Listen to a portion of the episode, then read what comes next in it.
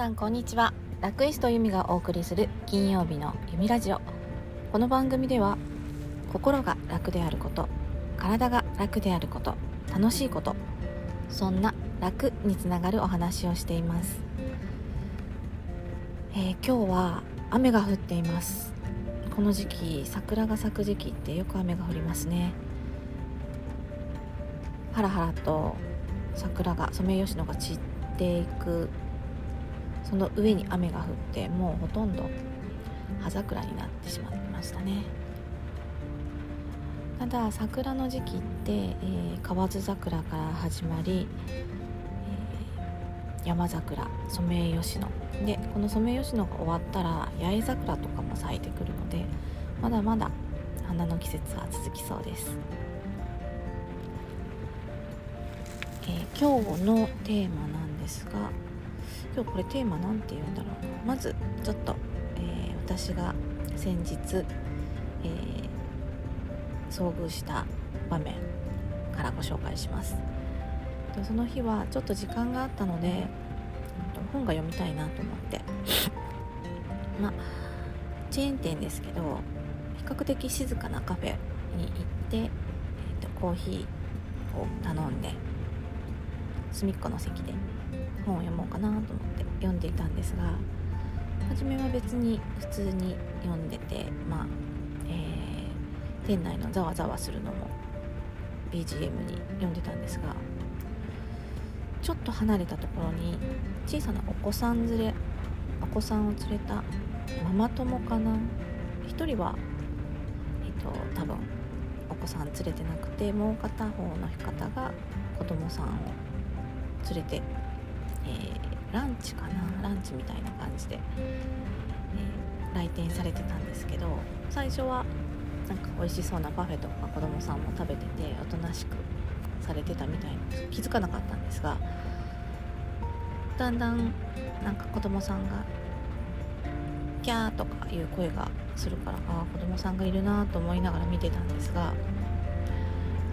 え、席をちょっと立ってその辺をうろちょろしたり何歳ぐらいかな？3歳ぐらいだったと思うんですけど。で私は少し離れていたところだったのでそこまで気にならなかったんですが、まあ、周りの、えー、結構年配のご夫婦の方とかはなんか露骨に嫌そうな顔をして見てました。で本当に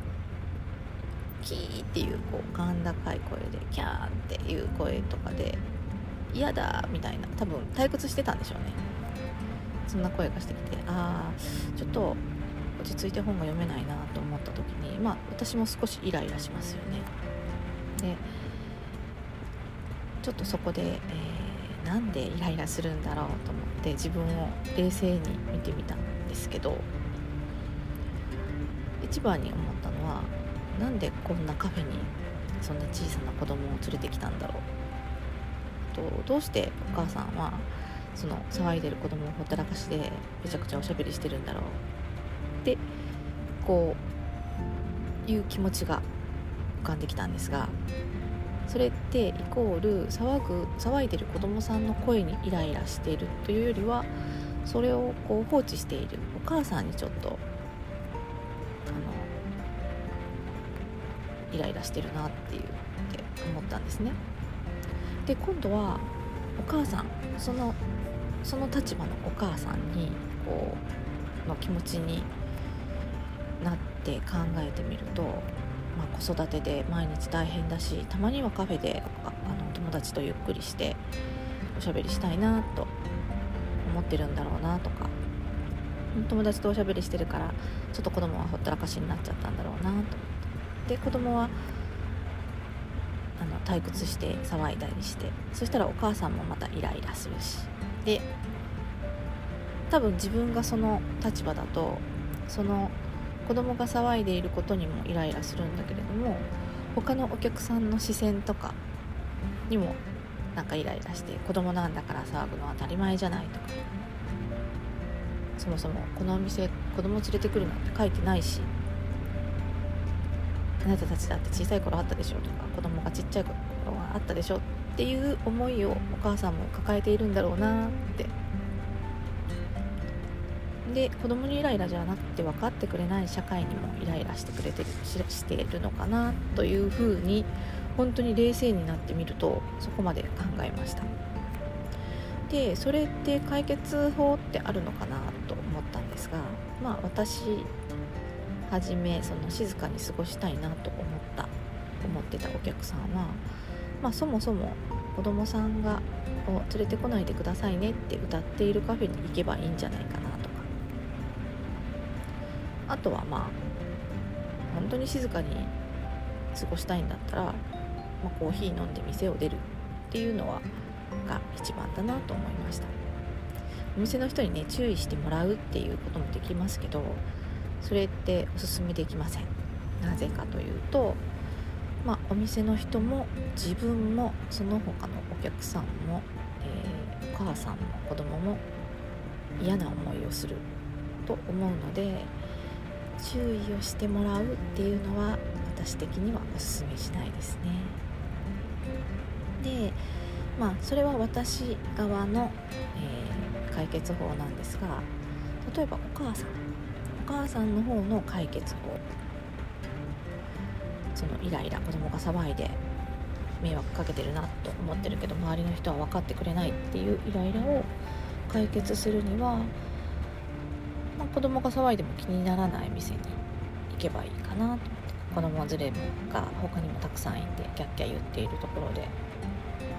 行けばそんなに気にならない。それか、まあ、子供も一緒にカフェを楽しむっていうのもあって、えー、ちょうどいいその3歳ぐらいだったらもう、ね、言い聞か言い聞かせるっていうか一緒に楽しむことができるんじゃないのかなと思って